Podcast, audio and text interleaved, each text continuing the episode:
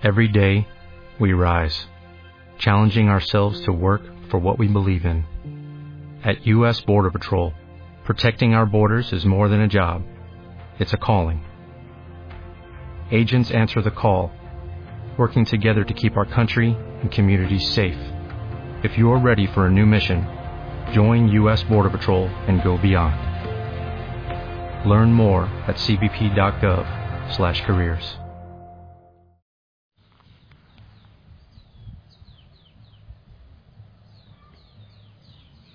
Familia Osana, muy buena noche, que el Señor te bendiga. Espero que estés bien, yo feliz, oh, los jueves son maravillosos. Quisiera que todos los días fueran jueves, donde yo pueda estar quietito, encerrado. Bueno, es verdad, encerrado literal, porque he hecho candado a todo eh, para poder estar a solas con el Señor. Orando, bueno, a solas digo yo, con toda la iglesia, con el mundo entero. Hoy he estado orando mucho, mucho por el Ecuador. Eh, bueno, y por cada país que tiene necesidad y por cada hijo de la familia Osana. En este momento estoy en mi oratorio, aquí, frente a Jesús en la Eucaristía. Todo el día Él está aquí, estamos cara a cara. Él me mira y yo lo miro. Él me mira y yo lo miro.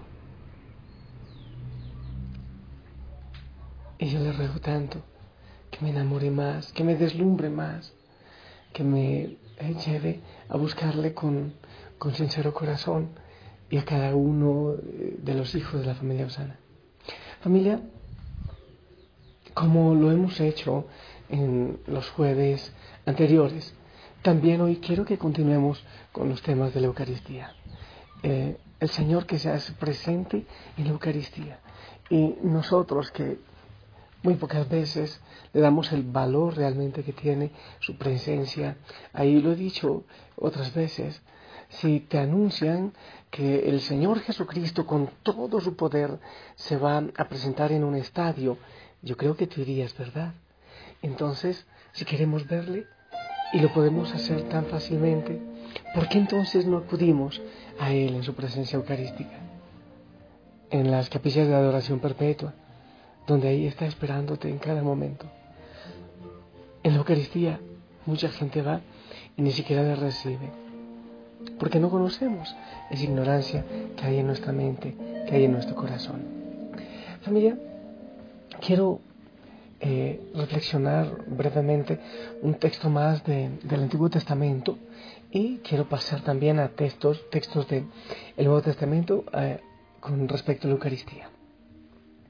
En el Éxodo capítulo 12 del 8 al 10 dice, esa misma noche comerán el cordero asado al fuego, lo comerán con panes sin levadura.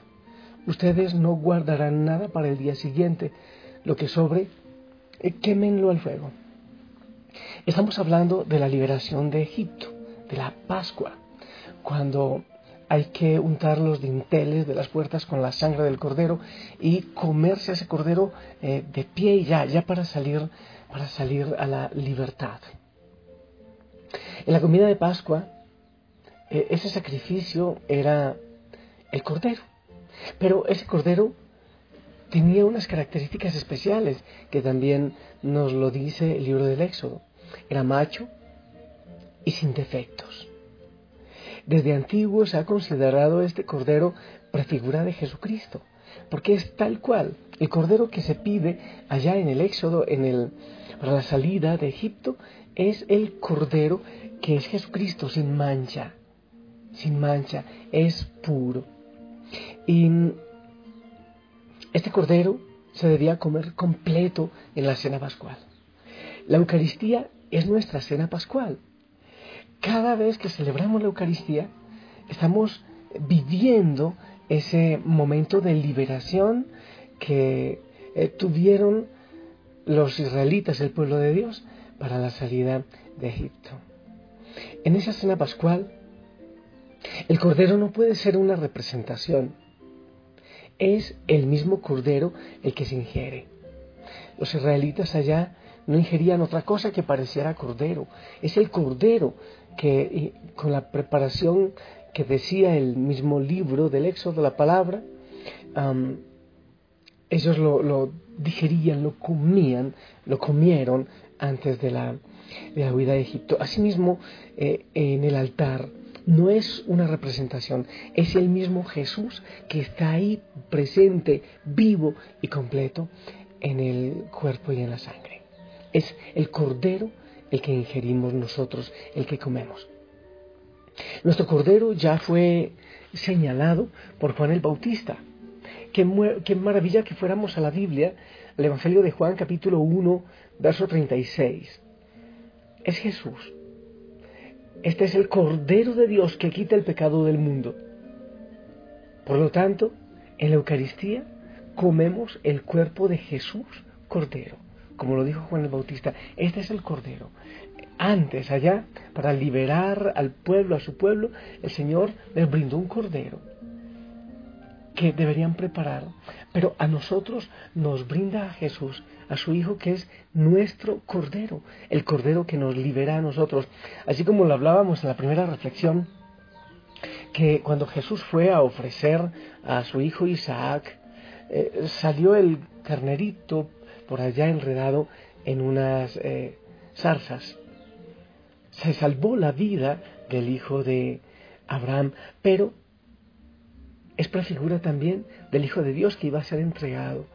Como decía Abraham a Isaac, tranquilo hijo, Dios proveerá. Entonces también para nosotros en la Eucaristía Dios provee. Ya no es cualquier cordero, es su Hijo Jesús, el Cordero de Dios que quita el pecado del mundo.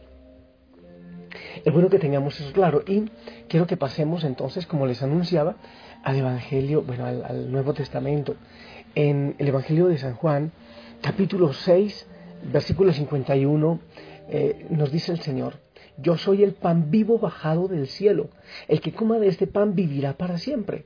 El pan que yo daré es mi carne y la daré para vida del mundo.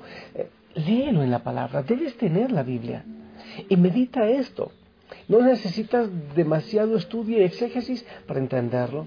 Te repito Juan 6:51, yo soy el pan vivo bajado del cielo, el que coma de este pan vivirá para siempre. El pan que yo daré es mi carne y la daré para vida del mundo. Yo creo familia que el capítulo 6 de San Juan es el discurso más difícil que le tocó predicar a Jesús.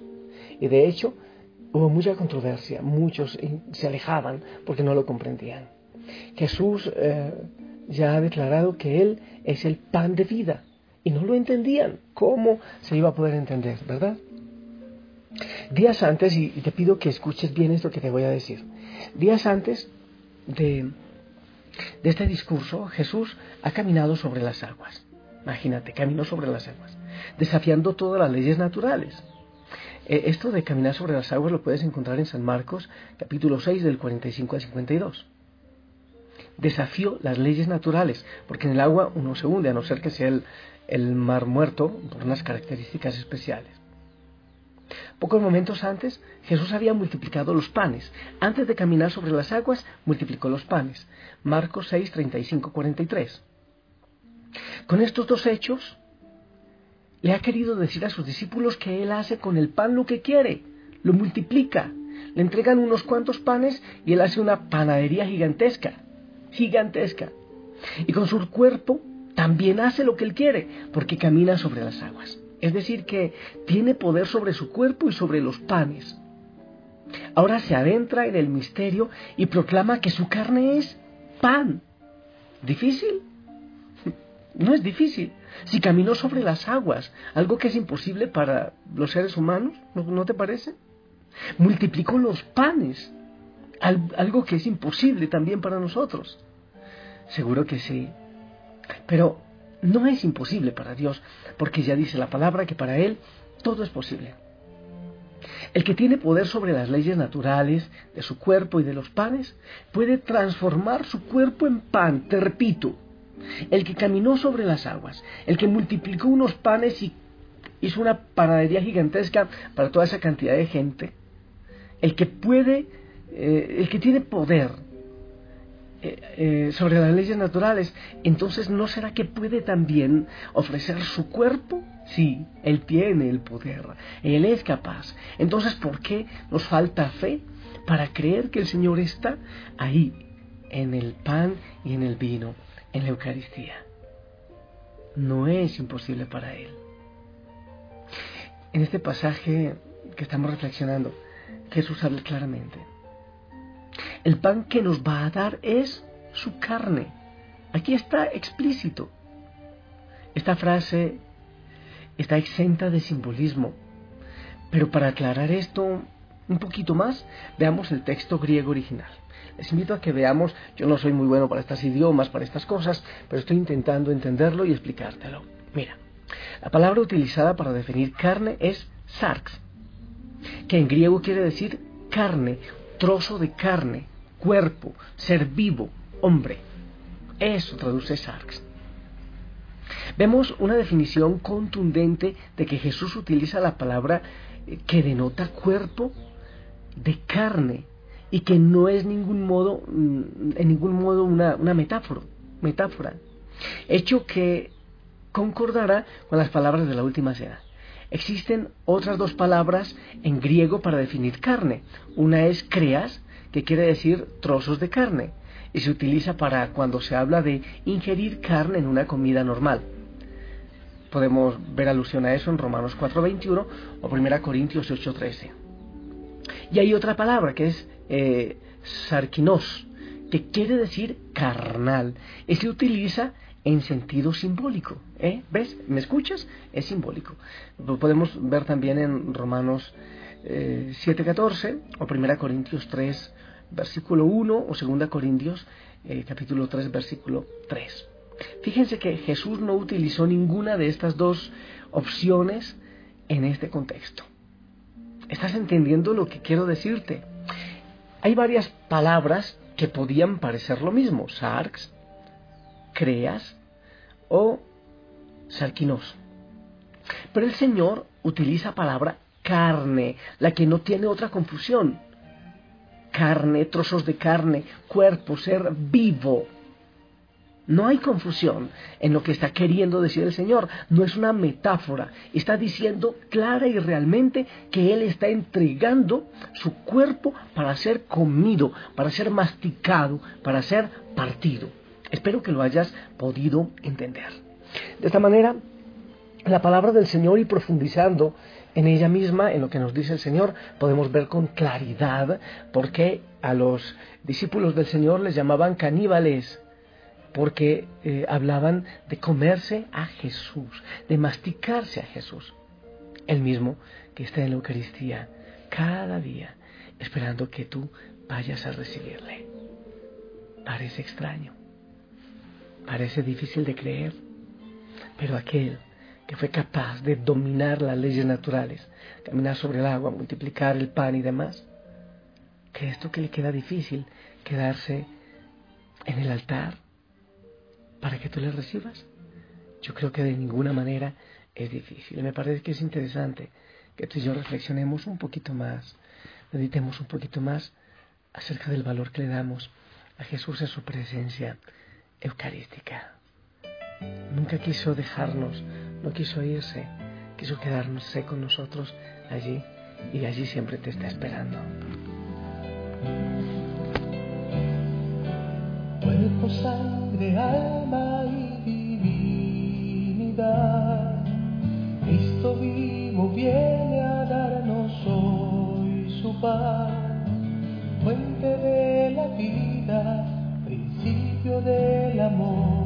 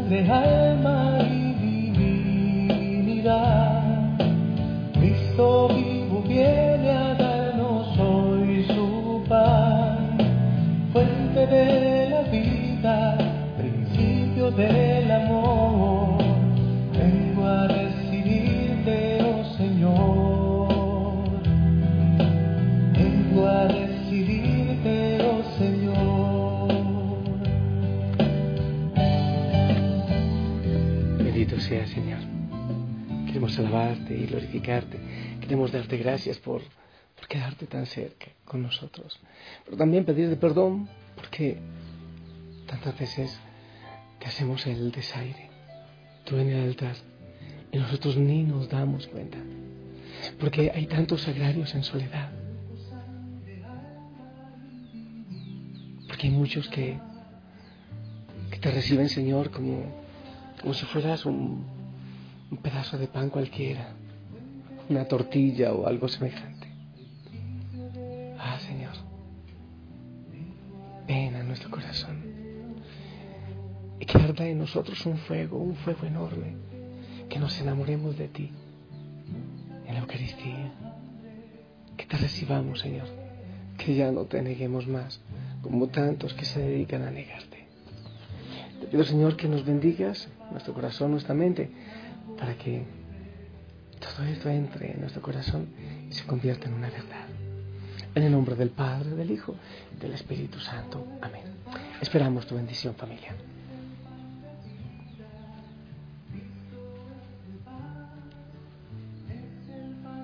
Amén, amén. Gracias por tu bendición. No dejes nunca de bendecirme y de bendecir a toda la familia. Te amamos en el amor del Señor. Sonríe, ponte el uniforme. Descansa en Él. Y si el Señor lo permite, nos escuchamos mañana. Saludos en casa, abrazos a todos y que la bendición llegue a cada rincón de tu hogar, a cada uno de tus familiares. Hasta pronto.